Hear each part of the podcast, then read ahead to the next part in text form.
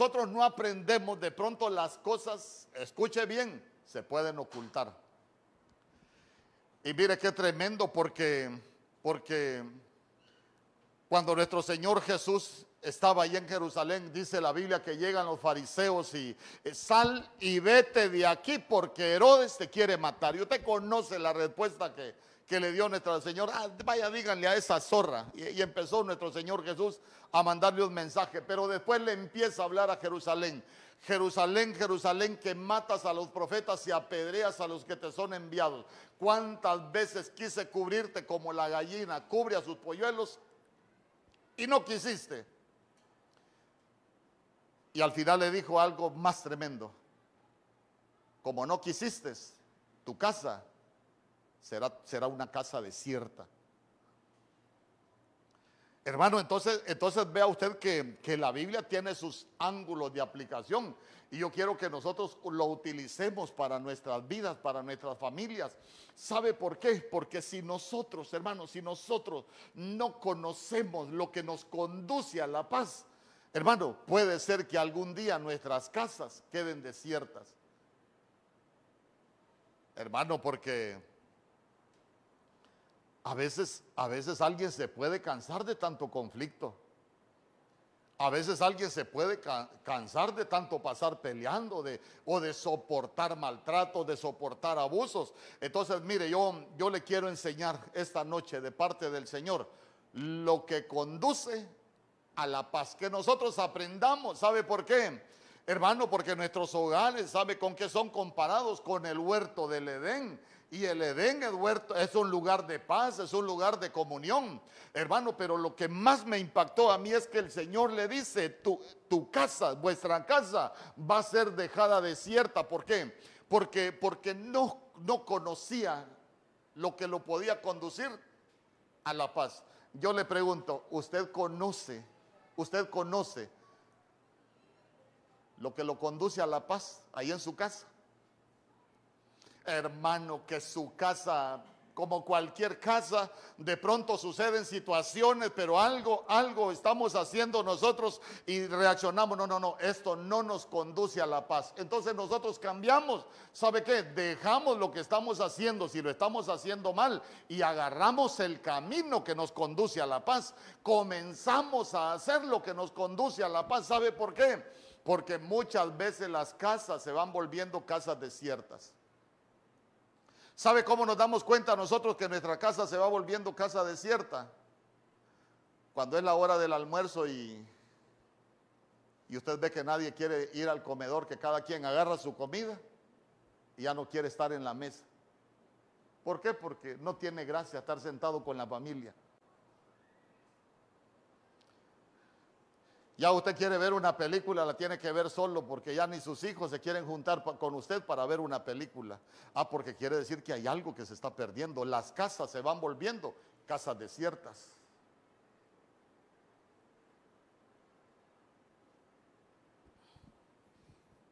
Me gustan estos mensajes, así que solo el aire acondicionado se escucha. Entonces, entonces mire usted que que nosotros necesitamos conocer lo que conduce a la paz. Hermano, mire, nosotros deberíamos aprender, si hay algo que no nos conduce a la paz, mejor no lo deberíamos de hacer. Y, y al final se va a dar cuenta por qué mejor no lo deberíamos de hacer. Porque hablar de paz, hablar de paz eh, es una palabra que en el original se escribe eiren en el griego y, lo que significa es unidad. O sea que cuando no hay paz en la familia, lo que se ha perdido es la unidad. Se rompió la unidad. ¿Sabe que esa palabra paz también significa prosperidad? Ay, aquí vamos.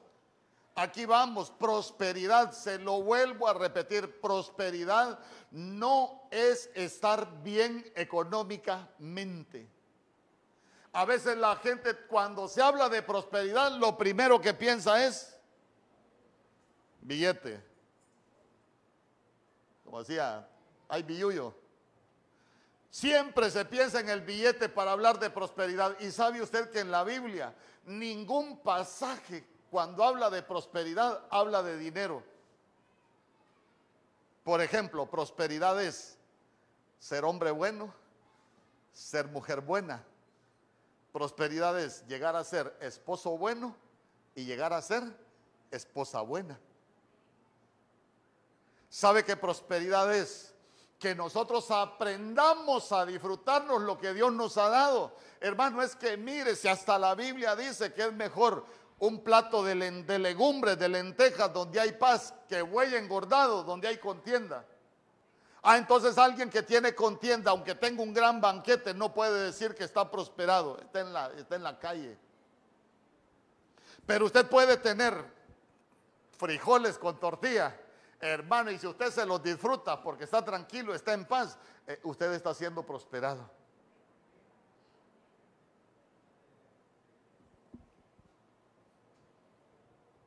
Ay, hermano. Yo le voy a leer unos pasajes, usted los anota. Porque esto no se los van a poner ahí, porque esto los escribí después. Este tema se los mandé ya de noche, en la madrugada. Segunda de Corintios capítulo 13, verso 11 dice. Por lo demás, hermanos, tened gozo, perfeccionaos, consolaos, sed de un mismo sentir y vivid en paz. Y el Dios de paz y de amor estará con vosotros. Ay, hermano, mire, se lo vuelvo a repetir. Por lo demás, hermanos, tened gozo, perfeccionaos, consolaos, sed de un mismo sentir y vivid en paz. Yo le pregunto, ¿usted vive en paz? ¿Y los que viven con usted viven en paz?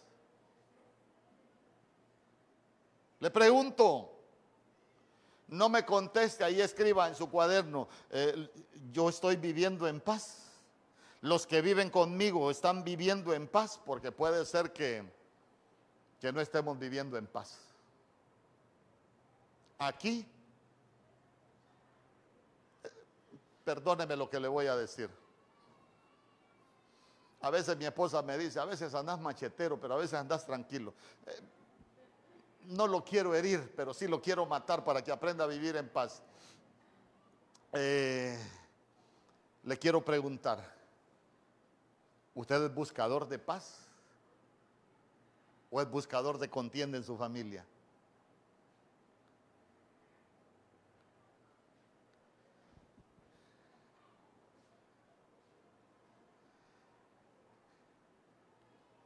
Yo creo que si soltamos un alfiler escuchamos cuando rebote en el piso. No, pero, pero, mire, hágame el favor, búsqueme este verso, segunda de Corintios capítulo 13, verso 11 de la Reina Valera 1960. Es que, es que se lo quiero poner, me picó ya por ponérselo. Es que a veces nosotros, hermanos, los cristianos nos hemos acostumbrado a vivir de cualquier manera y esta casa le pertenece al Señor. Y aquí en esta casa habita el Señor y a veces el Señor no está. No porque yo lo diga, mire lo que dice la Biblia. Por lo demás, hermanos, tened gozo, perfeccionados, consolados, sed de un mismo sentir y vivid en paz. Pero mire lo que dice después. Y el Dios de paz y de amor estará con vosotros. Ahora yo le pregunto, ¿y cuando no vivimos en paz? ¿Será que el Dios de paz estará con nosotros? ¿Ah? Le pregunto. Cuando no hay paz en la casa, cuando no buscamos la paz, sino que nosotros hacemos cosas donde echamos a perder la paz. Hermano, que ya se nos escondió el camino. Yo le pregunto, yo le pregunto, ¿estará el Dios de paz y de amor con nosotros? ¿Estará el Dios de paz y de amor en nuestras casas? Hermano, es que la Biblia dice, bienaventurados los pacificadores, porque ellos serán llamados hijos de Dios. Yo le pregunto, ¿y el que no es pacificador? Es que a veces no sabemos la Biblia, pero únicamente sabemos la letra. Para nosotros es importante que aprendamos a, entender el mensaje, no la letra.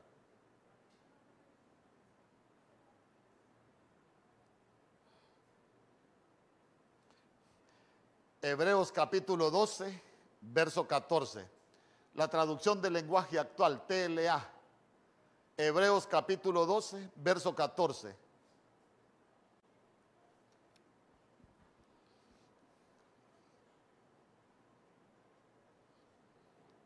Mire cuántas veces nosotros hemos leído ese verso, pero se lo quiero leer en otra versión porque tiene algo muy importante.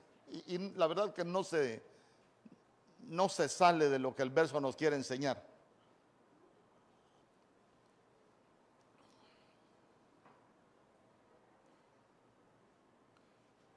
Se lo voy a ir leyendo por mientras nos lo ponen ahí.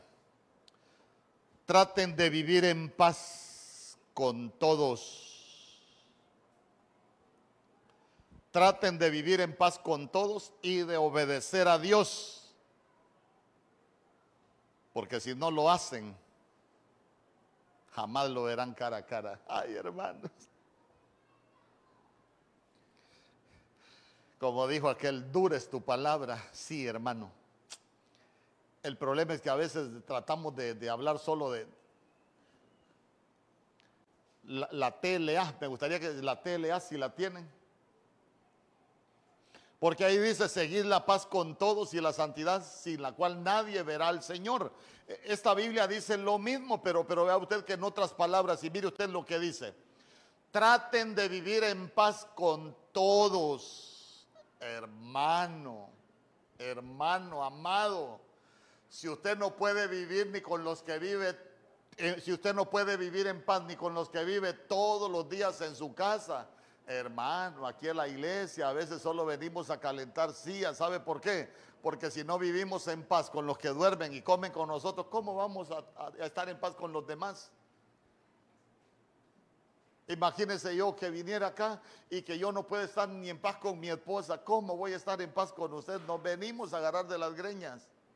Pero, pero mire lo que dice, traten de vivir en paz con todos y de obedecer a Dios, porque si no lo hacen, jamás lo verán cara a cara. Ay, hermano. Entonces, mire, qué interesante, qué interesante, porque la Biblia tiene, tiene, tiene cosas tan, tan hermosas. Eh, por ejemplo, usted se recuerda que, cuando nace el primer hijo de, David con, con Betsabé, ¿usted sabe cómo le puso David? ¿Cómo lo llamó David? ¿Ah? Al primer hijo que tuvo con Betsabé. No, no al que se murió, no, al que se crió. Salomón. Y Salomón viene de Shalom y Shalom es paz pacificador, pacífico. Entonces mire usted que David le da un oficio y sabe qué, inmediatamente el Señor le pone otro nombre y le dice, este se va a llamar Jedidías.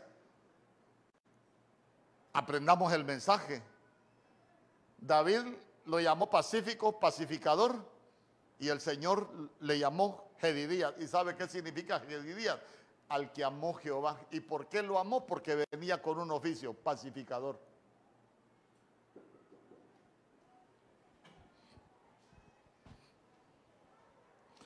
Pero yo quiero enseñarle esta noche con la ayuda del Señor lo que conduce a la paz. En el libro de los Salmos, capítulo 119, 165, dice la escritura, Libro de los Salmos, capítulo 119, 165. Mire lo que dice. Mucha paz tienen los que aman tu ley y no hay para ellos tropiezo. Mucha paz, diga conmigo, mucha paz. Pero vea usted que para tener mucha paz hay que amar su ley. Y cuando hablamos de amar la ley de Dios, estamos hablando de, amar los mandamientos. ¿Sabe qué? Estamos hablando de amar sus estatutos. Estamos hablando de amar, amar su enseñanza.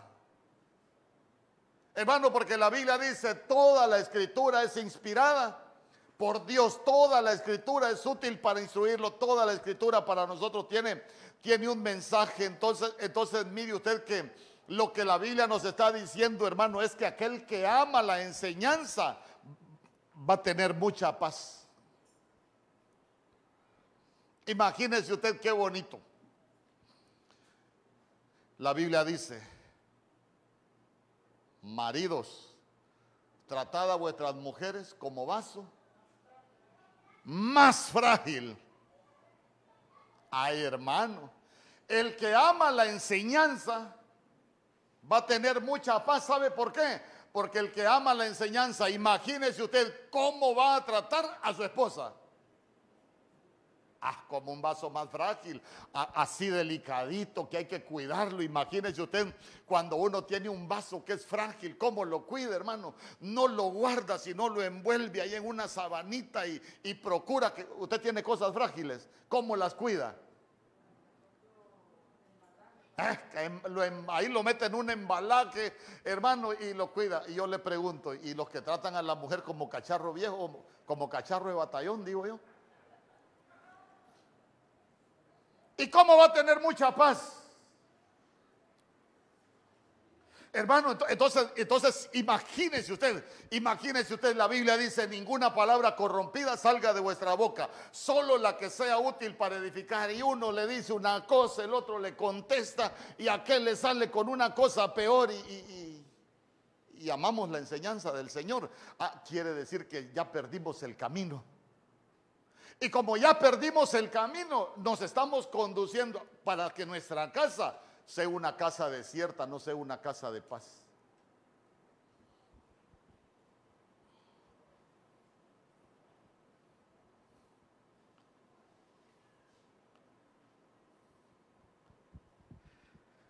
El Señor le dijo al pueblo de Israel, si hubieses atendido mi enseñanza, fuera entonces tu paz como un río. Imagínense qué hermoso si, si, hubiésemos, si nosotros atendiésemos la enseñanza del Señor, la paz en nuestra casa sería como un río. Imagínese usted un fluir de paz en nuestras casas. Hermano, fíjese que yo, yo me quedo sorprendido. ¿Por qué? Porque los que estamos en intercesión nos hemos dado cuenta que hay gente que hasta derrame les han dado por, por la preocupación, porque han perdido la paz, gente que está interna por los nervios, gente, hermano, que está viviendo tantas situaciones por los nervios. Y digo yo, ¿por qué tiene que estar nervioso? Porque han perdido la paz. Hermano, porque cuando, cuando esa paz de Dios que sobrepasa todo entendimiento gobierna nuestras vidas, mire, puede venir lo peor que estén anunciando, pero como hay una paz que no nos la dieron los hombres, no, no, no la hemos recibido como el mundo la da, sino que es una paz que viene de Dios, nosotros vamos a vivir una vida diferente, hermano.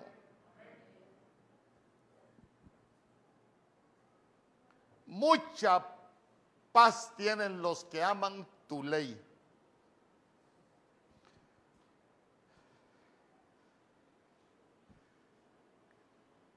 A veces uno predica y hay gente que le dice, usted está equivocado, no es así. Y le digo yo, pero si yo le, yo le enseñé lo que la Biblia dice, no le enseñé lo que yo pienso y cómo me viene a decir usted que está malo. ¿Sabe por qué? Porque no aman la, no aman la enseñanza del Señor.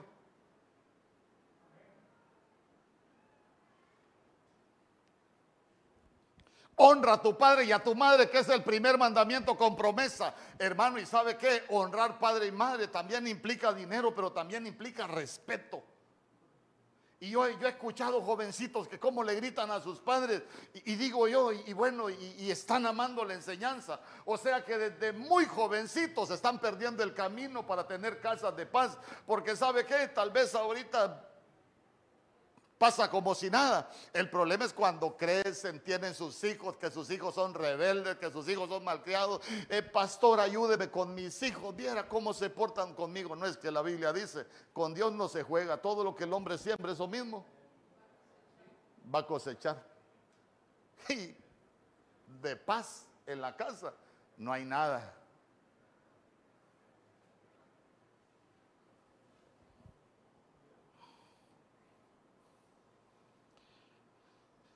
Proverbios capítulo 3, verso 17. Muy callado se queda usted. Yo me preocupo, creo que se va a enojar conmigo. Pero mejor enójese con el Señor.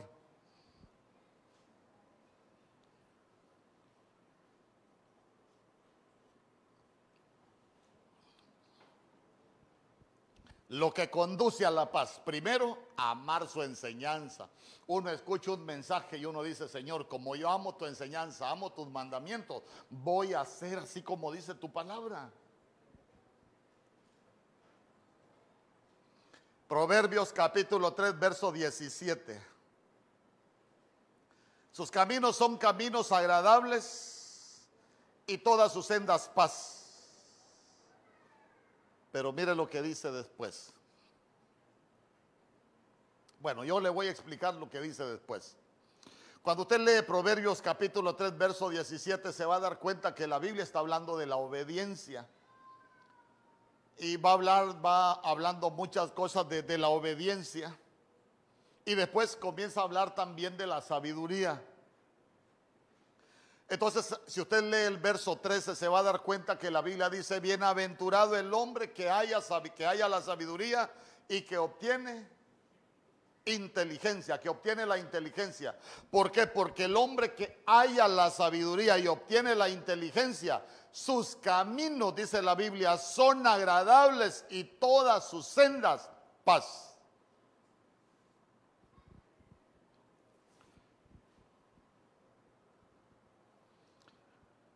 Uno de los grandes problemas que tiene el pueblo de Dios. ¿Sabe cuál es?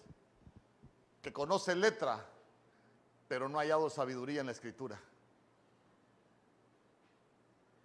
Mire, yo estoy preparando algo ahí que el Señor ha puesto en mi corazón acerca de, acerca de lo que la Biblia dice que, que cuando un hombre tiene 100 ovejas y una, una se le descarría que va por los montes, entonces quiere decir que los montes la oveja se descarría en los montes.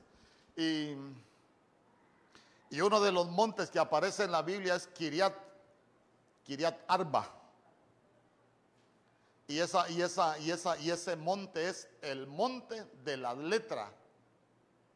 Y la Biblia dice que la letra mata, más el espíritu es el que da vida. E, el monte de las letras, ¿saben ustedes que, que el monte de la letra a uno lo puede descarriar? Y no lo digo por usted, yo sé que usted es un alma en pena, pero, pero como sea, no, usted es un alma de Dios. Fíjese que cuando, cuando yo no era cristiano, compré una Biblia y la empecé a leer, la empecé a leer. Leí la Biblia aproximadamente unos 20 años. Leía la Biblia creo que más que usted hoy que es convertido. Ah, yo sé que usted lee mucho la Biblia. Pero leía la Biblia todos los días. ¿Y sabe para qué leía la Biblia? Hermano, para que todo el que me quería llevar el mensaje de salvación, eh, le salía yo. Vicioso, mundanazo, apellido Lepe, de Lépero pero como sabía letra, uno, uno cree que está bien. No, no, no, no, no. Uno no está bien porque, porque, porque sabe letra. Uno está bien porque en el mensaje de la Biblia uno haya sabiduría. Que nos conduce a la paz el hallar sabiduría. Hermano, yo le he dicho, Proverbios capítulo 14, verso 1, la mujer sabia edifica la casa, mas la necia con las manos la destruye. Y, la gente dice, ay, que la mujer es la que tiene que ser sabio. Yo le he dicho, cuando la Biblia habla de mujer, claro que tiene una enseñanza para la mujer, pero cuando la Biblia habla de mujer, está hablando de la iglesia. La iglesia sabia edifica su casa. Yo le pregunto, ¿habrá nombres necios que destruyen las casas? Claro que hay. Hoy no vinieron, pero si alguno vino colado, pues que se arrepienta. Pero, pero escuche bien, uno, uno no busca, uno no busca eh, solo, solo aprenderse la letra, uno lo que busca es sabiduría. ¿Sabe por qué? Porque nosotros hemos visto que, que, que, la Biblia en Santiago habla de dos sabidurías, habla de una sabiduría de la tierra y habla una sabiduría de lo alto. ¿Sabe qué? La sabiduría de la tierra, la Biblia dice que es animal y diabólica. Entonces, mire, Ojo con lo que voy a decir, no me vaya a malinterpretar, Preste, présteme bien sus oídos.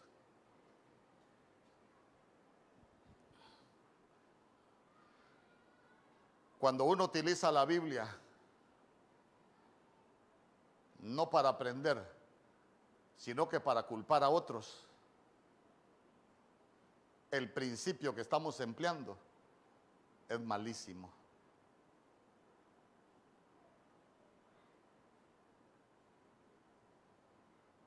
Amén. Porque la Biblia al primero que debe de transformar es a uno.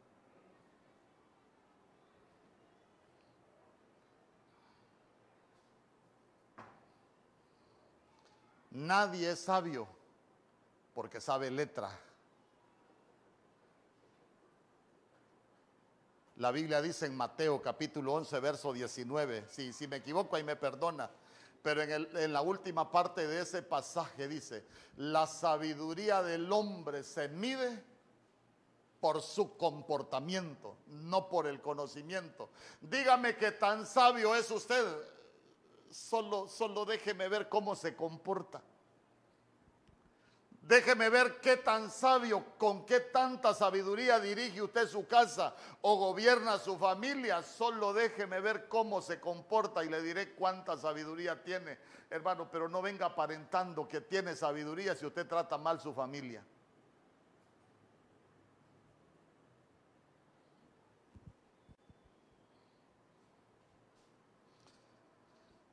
Porque la sabiduría no se mide por el, por el conocimiento, se mide por el comportamiento.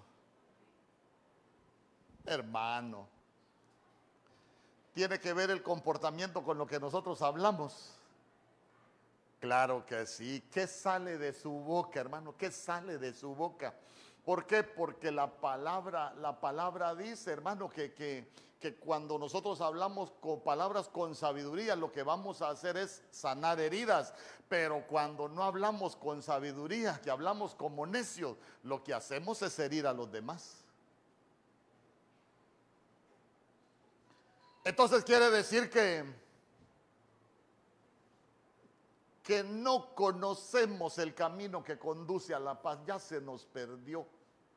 Y hoy yo quiero enseñarle de parte de Dios que, aprendamos que hay, hay un, mire, lo que conduce a la paz. ¿Y sabe qué? El hallar sabiduría. Cuando usted venga, cuando usted venga a este lugar, no venga, ay Señor, voy a, voy a hacer cualquier cosa para que el pastor me suba a predicar. Voy a hacer cualquier cosa para que el Señor me ponga a servir. no, no, no, no, no. Mejor digámosle, Señor, yo voy a ir a tu casa a hallar sabiduría. ¿Por qué? Hermano, porque usted primero haya sabiduría y después Dios va a hacer con usted el plan que Él tiene. Pero a veces lo hacemos al revés. A veces queremos conquistar el mundo y no nos hemos conquistado nosotros. Yo le quiero preguntar, ¿usted ya se conquistó usted lo que usted dice, el mal carácter, eh, la forma en que trata a su familia? ¿Ya conquistó esas áreas usted? No quiera conquistar el mundo si todavía no ha, conquistado esas áreas.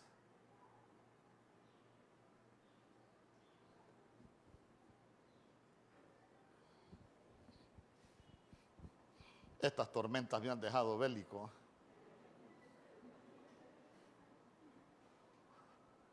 Sigamos mejor. Proverbios capítulo 16, verso 7.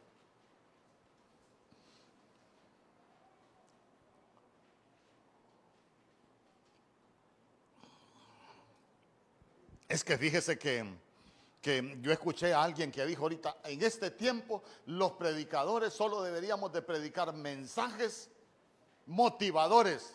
No, hermano, si el Señor viene pronto, en este tiempo el pueblo lo que necesita es arrepentirse de sus pecados. En este tiempo lo que nosotros necesitamos es volvernos al Señor.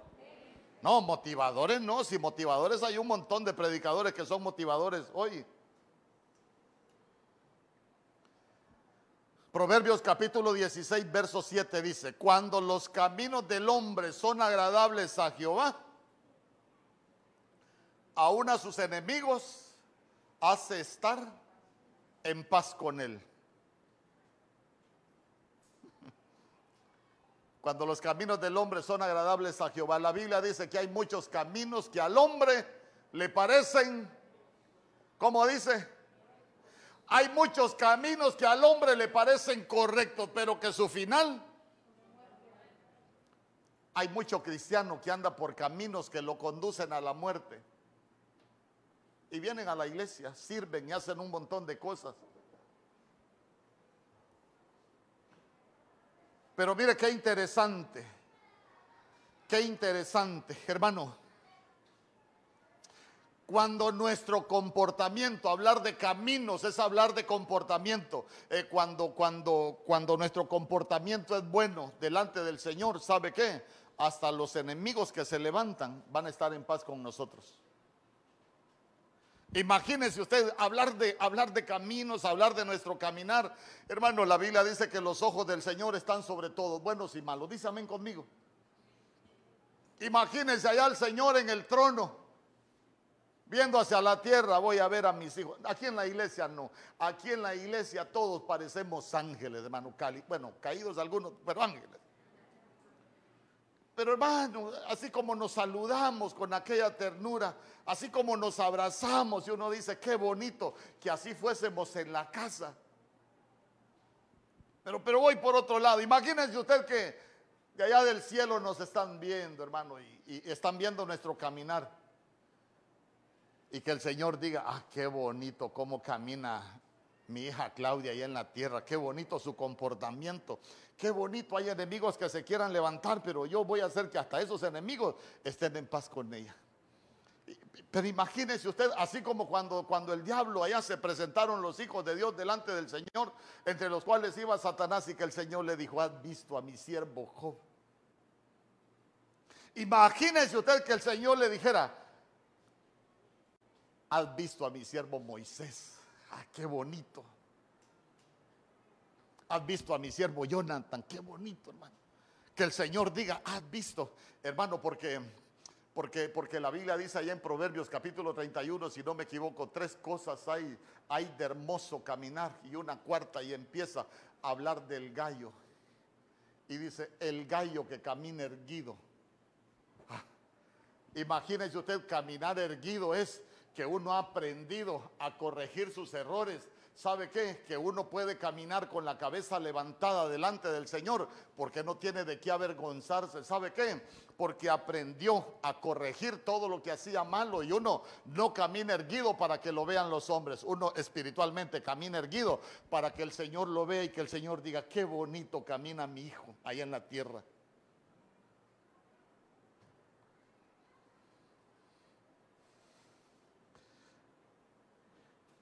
Pero ¿cómo nos verán desde allá al cielo? ¿Cómo lo ven caminar a usted? Fíjese que yo le he contado, pero es que eh, estaba, estaba meditando ya en algunas cosas y me acordé de mi hermano. Es que mi hermano no se me sale. Yo le he contado que, en el tiempo que yo era militar estaba ahí en Tocoa, en Tokio. Y venían los desfiles del 15 de septiembre. Diga conmigo, caminar agradable. Usted camina para, hacer, para agradar al Señor, camina bien para agradar al Señor. No, con ese amén, hermano, no vamos a ningún lado. Lo que le quiero contar es que en el palco yo estaba encargado del destacamento ahí en, en Tokio, en Tocoa, Colón. Claro, ahí llegan los desfiles a la mesa principal, el alcalde, eh, el gobernador y, el Mario Mejía, el teniente Mejía. Y como, con el alcalde éramos amigos, le digo yo, trajo fotógrafo, ahí anda, me dijo, dígale que le tome unas fotos a mi hermano. Ah, tiene un hermano aquí en el colegio. ¿En cuál colegio? Ahí en el Froilán. Bueno, empieza el desfile, y empieza. Ahí al rato me dice el alcalde, ahí viene el colegio de su hermano, me dijo. Cheque, yo le aviso, me avisa para enviar el fotógrafo, que le tome una buena foto. Cabal. Da la casualidad que iba todo el pelotón y el último que iba solito en la última escuadra, mi hermano, no iba nadie más con él. Hermano, Llevaba el pantalón metido acá.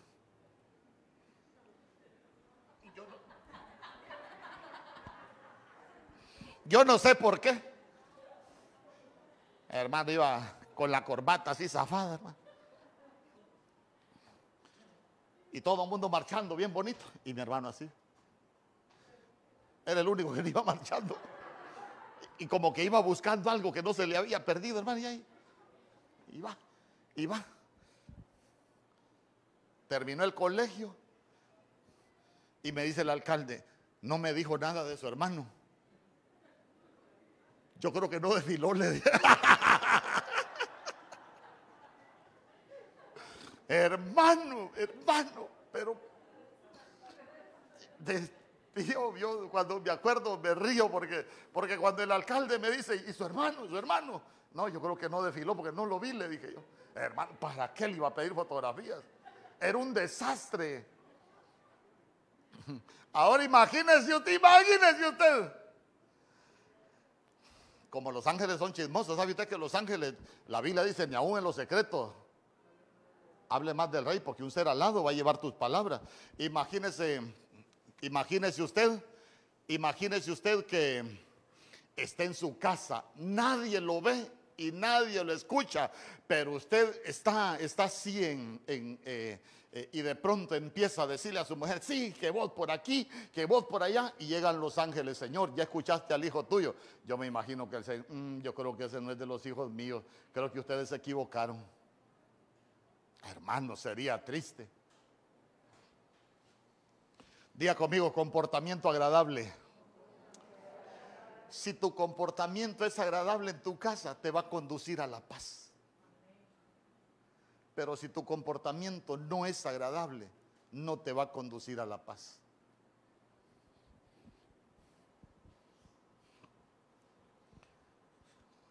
Isaías capítulo 32, verso 17.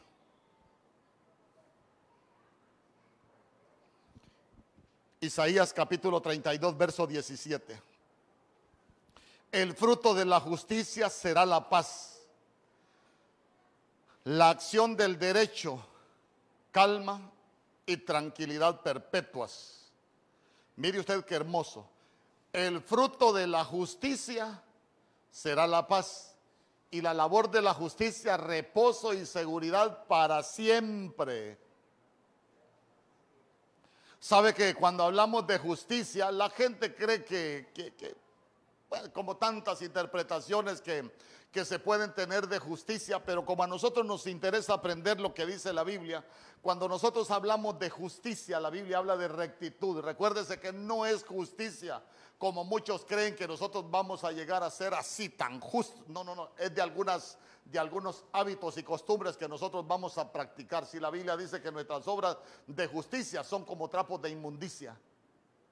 Pero estamos hablando de, algunas cosas, cómo nosotros las vamos a desarrollar. Y cuando hablamos de justicia en ese verso, esa palabra justicia lo que significa, entre muchas cosas, es rectitud. Y cuando hablamos de rectitud, estamos hablando de integridad. Hermano, nosotros tenemos que aprender a ser íntegros. Muchas veces somos una cosa en la casa y somos otra aquí en la iglesia. El que nos encuentra en la iglesia nos compra. Pero el que nos conoce en la casa ni regalado nos quiere. Porque vivimos mal. Entonces miren, el fruto de la justicia será la paz. Y cuando hablamos de la paz estamos hablando de rectitud, de ser íntegros. Y me llamó mucho la atención que, que esa palabra justicia también significa honradez. Y honradez es ser respetuoso, y ser transparente en lo que nosotros hacemos. Y sabe usted que, que se puede ser honrado sin ser íntegro. Y no voy a entrar en esos detalles. Pero me llamaba mucho la atención que hacer justicia también significa prosperidad. Y hablamos de la prosperidad.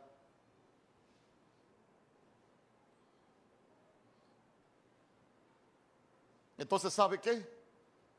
Aprendamos a ser honrados en nuestras casas. Hermano, perdóneme, es que a veces, a veces hay gente que, que, no es honrada con su familia, hay gente que no es transparente con su familia. Sigamos porque ya el tiempo nos, nos va avanzando. Libro de los Salmos, capítulo 37, verso 11.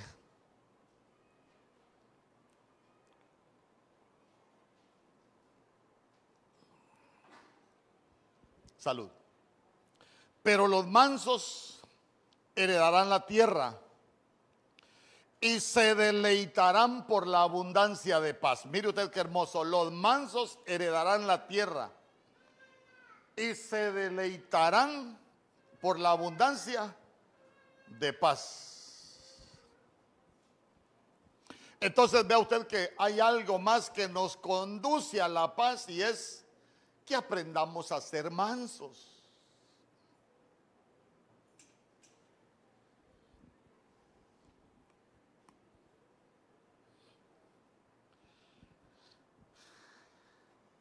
Usted se ha fijado que,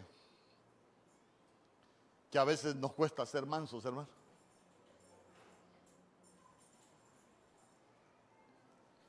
Gracias a Dios nos dijo amén. Aquí solo mansos hay. Cuando nuestro Señor Jesús, usted se recuerda que ahí en Mateo capítulo 11, nuestro Señor Jesús dijo, aprended de mí, que soy manso y humilde de corazón, y hallaréis descanso para vuestras almas. Entonces vea usted que, que la mansedumbre, hermano, la mansedumbre va a hacer que nos deleitemos en abundancia de paz. Y, como los cristianos somos tan inteligentes y tan iluminados, hay que ser manso, pero no menso, pastor. Ay, hermano, hasta arreglamos la Biblia para lo que nos conviene. Porque ¿sabe qué? La arreglamos de esa manera, porque no queremos cambiar.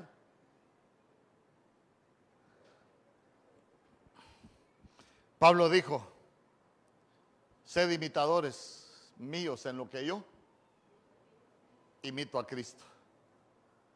Y nuestro Señor Jesús dijo que aprendiéramos de Él, que es manso y humilde. Y vea usted que, que, la mansedumbre y la humildad nos van a llevar a hallar descanso, a vivir en paz.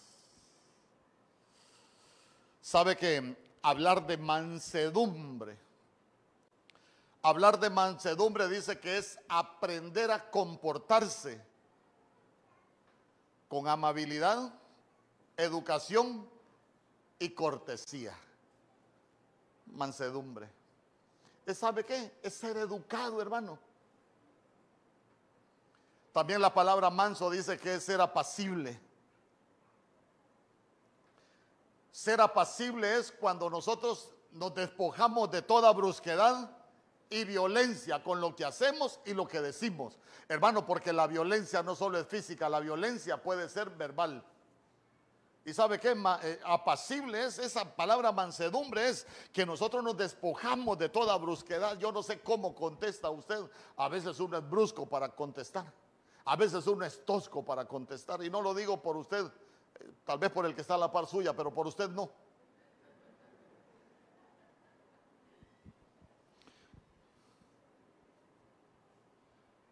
Sigamos. Voy a, ir un poco rápido porque no quiero, no quiero terminar otro día, quiero terminarlo hoy. Isaías capítulo 26, verso 3.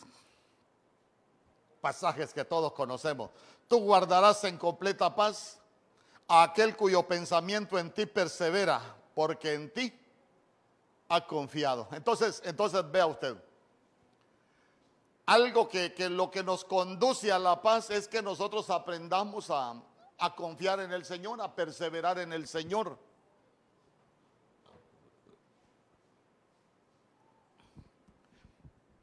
Creo que hay cosas que nosotros necesitamos entender que no las vamos a poder cambiar, que nosotros necesitamos. Es que mire hermano, mire, le voy a decir algo. Los pensamientos o pueden ser el taller donde trabaja el Señor o puede ser el taller donde trabaja el diablo.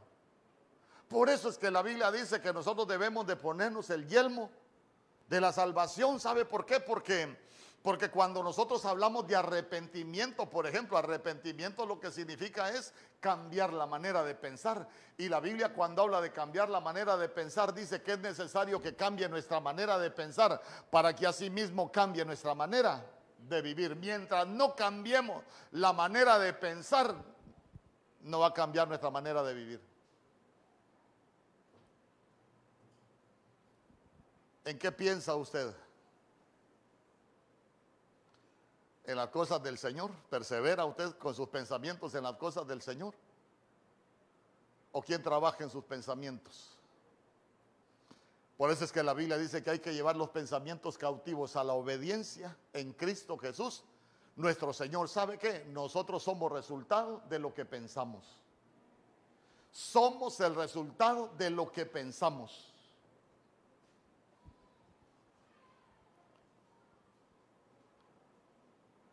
Una más y nos vamos. Lo que conduce a la paz. Imagínense, imagínense algo, algo, algo tremendo ahorita. Con todo lo que está viviendo Honduras, ¿sabe qué? Si nosotros, escuche bien, si nosotros pasamos pensando en lo que está aconteciendo en Honduras, vamos a perder la paz. Pero piense usted en lo que Dios puede hacer con usted, lo que Dios puede hacer en su vida, lo que Dios puede hacer con nuestro país, lo que Dios puede hacer en nuestras economías. Yo le aseguro que eso nos va a conducir a la paz. ¿Por qué? Porque de pronto nos vamos a dar cuenta de que hay cosas que nosotros no las vamos a poder cambiar, pero Dios sí puede cambiar muchas cosas en nuestro favor. Isaías capítulo 57, verso 2. Dice la escritura entrará en la paz. Isaías capítulo 57, verso 2. Una reina valera 1960, vamos a leer. Y quiero, quiero que mire, mire lo que dice. Entrará en la paz, descansarán en sus lechos todos los que andan delante de Dios. Día conmigo, entrará en la paz descansarán en sus lechos, ahí en sus camas, todos los que andan delante de Dios. Yo le pregunto, y ayúdeme, si la Biblia dice que entrará en la paz, ¿por qué tiene que entrar en la paz? Porque estaba fuera. Entonces, entonces mire, hay muchos, hay muchos que no andan delante de Dios. Y uno, y ya vamos a hablar qué es, qué es ir delante de Dios. Entonces vea usted que como no andan delante de Dios, no hay paz. No tienen paz.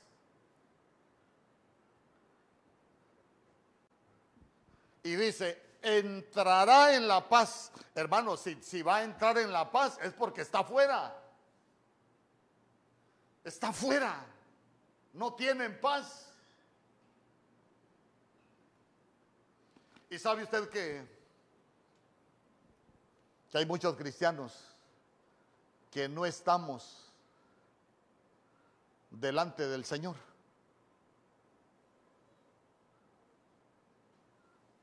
Mire, la Biblia dice que Jehová es Jehová de los ejércitos. ¿Cuántos dicen amén? Y nosotros decimos que nosotros somos soldados del ejército de Dios. Cuando nos están ministrando nos emocionamos, gritamos y hacemos un montón de cosas. Pero a veces no nos comportamos como soldados delante del Señor. ¿Sabe por qué? Porque cuando uno llega delante del Señor es para recibir instrucciones y para hacer como Dios te manda, no como te da la regalada gana. Aunque no diga amén. ¿Se recuerda usted cuando Moisés, la zarza ardía? Moisés quiso entrar donde estaba, donde estaba la zarza ardiendo y lo primero que le dijo el Señor, quítate el calzado de tus pies. con calzado del mundo, no vas a estar delante de mi presencia. Amado hermano, una gran enseñanza para estar delante de Dios. Lo primero que, hace, hace uno es que se despoja de su caminar de Egipto, porque si no, no entra delante del Señor.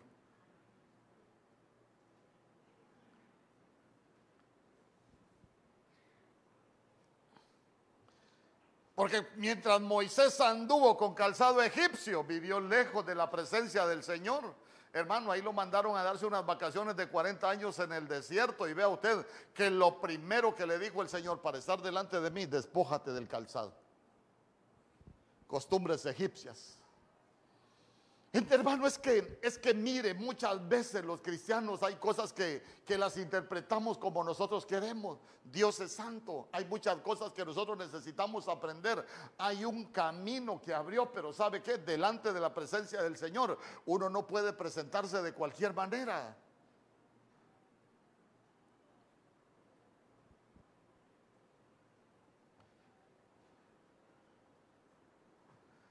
Mano Henry, aquí estoy, Señor llega delante del Señor, pero el Señor lo llama a uno para darle instrucciones. Búsquese usted todos los que presentaron delante del Señor. ¿Para qué se presentaron delante del Señor? Abraham le dijo, anda delante de mí y sé perfecto.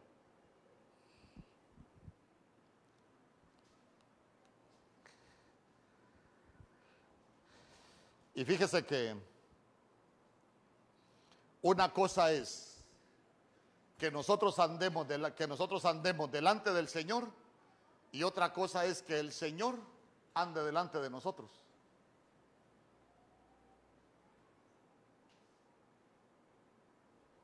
Imagínese usted. Imagínese usted que, que, yo le diga, e, e, él es, él es una oveja y perdóname Señor, pero que yo le diga, que yo soy el Señor, yo le digo, usted va a andar delante de mí de ahora todos los días de su vida. Usted va a andar delante de mí, pero usted debe de estar consciente de que yo lo voy siguiendo. Que si usted ofende a su esposa, Dios se da cuenta. Que si usted va a una cantina, Dios se da cuenta porque lo anda viendo. Que si usted va a un hotel y Dios reprenda al diablo y que eso no suceda, pero que los cristianos nos demos cuenta de que vamos delante del Señor y Dios nos va viendo. Pero a veces no vale pescuezo de gallina. Ahora le quiero preguntar, ¿usted está seguro que usted va delante del Señor? ¿O usted va donde usted quiere todavía? Hermano, es que, es que mire, es que mire, cuando, cuando nosotros vamos entendiendo la Biblia, nos vamos a dar cuenta que hay cosas que nosotros ya no podemos hacer. La Biblia dice que el que destruye este cuerpo, ¿qué dice la Biblia? Ah, el Señor lo va a bendecir. ¿Cuántos dicen amén? Ah, como no, el que destruye este cuerpo, yo lo voy a destruir a él. Hermano. Lo que pasa es que esas cosas no nos gusta leerlas.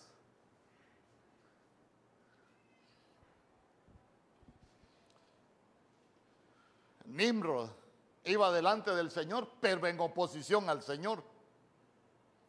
La Biblia dice que Caín salió de delante de la presencia del Señor.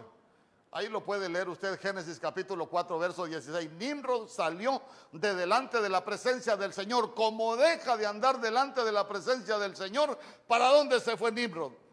Se fue para Nod y sabe que Nod lo que significa la tierra de los vagabundos. ¿Sabe usted que puede? Eh, perdón, Caín. ¿Sabe usted, perdón, Caín? La Biblia, la Biblia, la Biblia dice que que salió Caín de delante de la presencia. He dicho.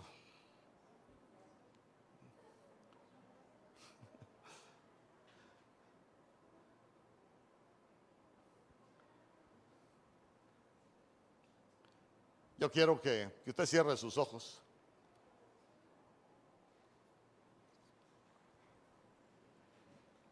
¿Y sabe qué? Que meditemos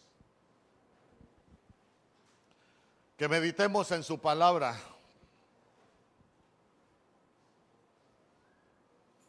Hermano, porque la palabra no es para motivar, la palabra es para transformarnos, para cambiarnos.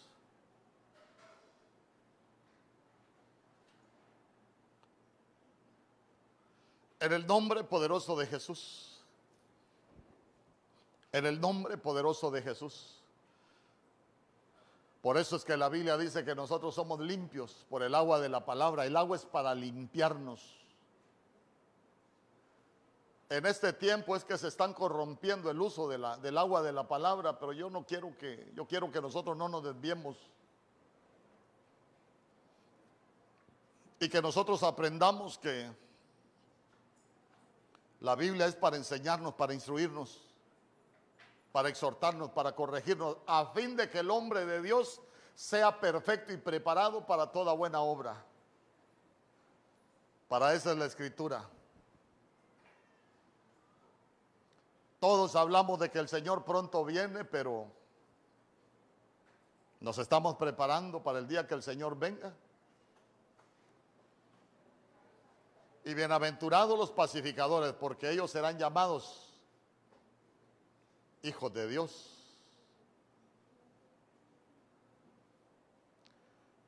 En el nombre poderoso de Jesús. En el nombre poderoso de Jesús. Ya se dio cuenta que, que de pronto hay casas de gente cristiana, líderes, pastores, apóstoles, profetas, que sus casas son desiertas. ¿Sabe por qué? Porque dejaron de andar y desconocieron lo que conduce a la paz. Y se pusieron a hacer otras cosas. Pero yo quiero que nosotros aprendamos lo que conduce a la paz. Pero que no sea un simple mensaje, sino que usted pueda meter lo que conduce a la paz. Primero revise su casa, no revise la casa de nadie más. Estás viviendo en paz, duermes en paz, te deleitas, vives en reposo. Porque amar sus enseñanzas, amar su ley, nos lleva a la paz. Hallar sabiduría no llenarnos de letra, hallar sabiduría, nos conduce a la paz. Porque la sabiduría que viene de Dios nos lleva a hacer las cosas de manera diferente. Nuestro comportamiento agradable nos lleva y nos conduce a la paz es que un comportamiento agradable. Imagínense que nosotros agrademos al Señor con nuestro comportamiento. Ahora imagínese usted que nosotros, aparte del Señor, también con nuestro comportamiento agrademos a nuestra, a nuestra familia. Nuestras casas se van a llenar de paz y van a ser casas de paz. Hacer justicia, ser honrados, ser transparentes. Pero a veces la contaminación, el pecado, la corrupción no nos deja ser transparentes. A veces tenemos tantas cosas que esconder y tantas cosas ocultas, tantas cosas que nosotros hacemos en lo secreto que no nos dejan hacer justicia, no nos dejan ser honrados. Pero también ser mansos.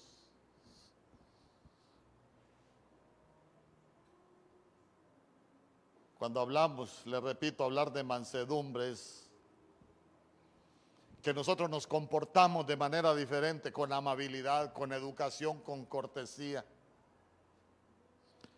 Cuando nosotros quitamos toda brusquedad, toda violencia de lo que nosotros hacemos y de lo que nosotros decimos. No arreglemos la escritura para lo que nos conviene o para protegernos de muchas cosas que nosotros hacemos. No. Que la palabra tenga el poder transformador en tu vida. Si la Biblia dice que que los mansos heredarán la tierra y se deleitarán por la abundancia de paz. Que nosotros nos podamos deleitar lo que Dios nos va a dar en esta vida, en esta tierra, porque hay abundancia de paz en tu vida, en tu familia, ahí con tus hijos. En el nombre poderoso de Jesús. Pero también confiar en el Señor, que nuestros pensamientos perseveren en Él. Ya no pienses en las cosas del mundo. Si la Biblia dice que nosotros tenemos la mente de Cristo, nuestros pensamientos deberían de ser diferentes. El problema es que muchas veces nuestros pensamientos o de muchos cristianos solo se encaminan a lo malo.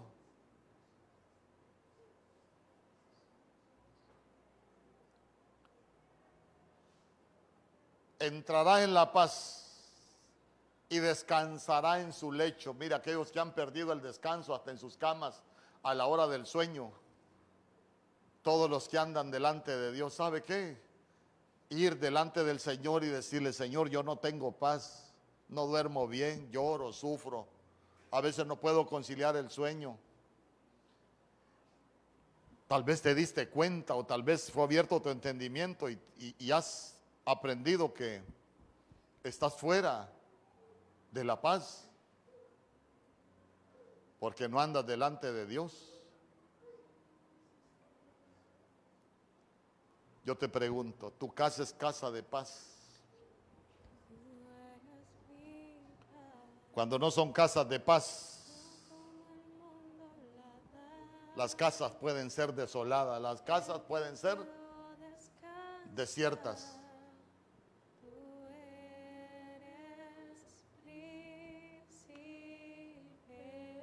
Porque no vivimos en paz. Que la paz de Dios que sobrepasa todo entendimiento sea sobre tu vida, sobre tu familia. Que aprendas a todo lo que nos conduce a la paz. Porque son bienaventurados los pacificadores. Ellos serán llamados hijos de Dios en el nombre poderoso de Jesús. Sabe que hay un verso en la Biblia que dice, felices los que trabajan en favor de la paz, porque Dios los llamará hijos suyos. Trabaja por la paz para que Dios te llame hijo suyo. Porque muchas veces se puede ser hijo de contienda. Y creemos que Estamos bien porque venimos a una iglesia. Y no es así. Yo quiero que se ponga de pie. Y entone con nosotros este canto. Porque el reino del Señor es un reino de paz. El Señor es príncipe de paz. Es un Dios de paz. Su reino es de paz.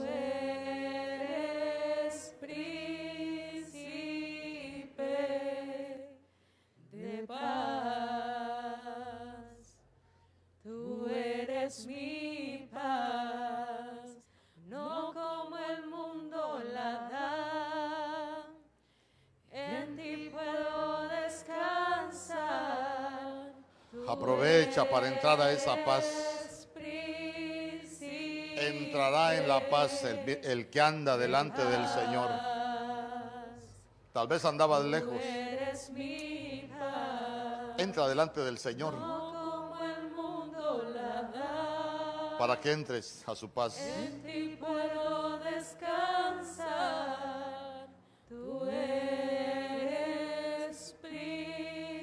Que nuestras casas sean casas de paz, mi Dios. Que tu casa sea casa de paz. Que sea casa de reposo. Que no sea casa de contienda. Que en esa paz te puedas deleitar todos los días. Que Dios te vaya a dar. Que la paz de Dios que sobrepasa todo entendimiento sea sobre tu vida y en tu casa. para que tu casa no sea desolada y ni desierta. Las familias se destruyen cuando no hay paz, cuando no hay reposo. Las familias son desoladas cuando no hay paz, cuando no hay reposo. En el nombre poderoso de Jesús.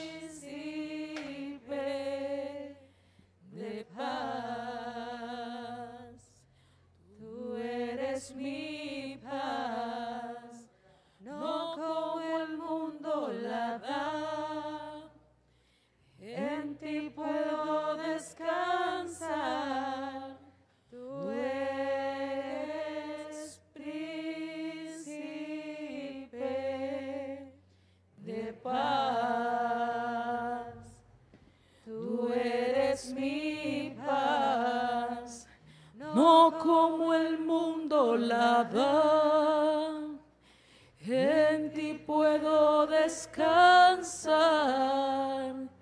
Tú eres príncipe de paz. Tú eres el príncipe de paz. En ti descansa nuestra alma y en ti reposaremos, oh Dios. Señor, que nuestras casas sean casas de paz.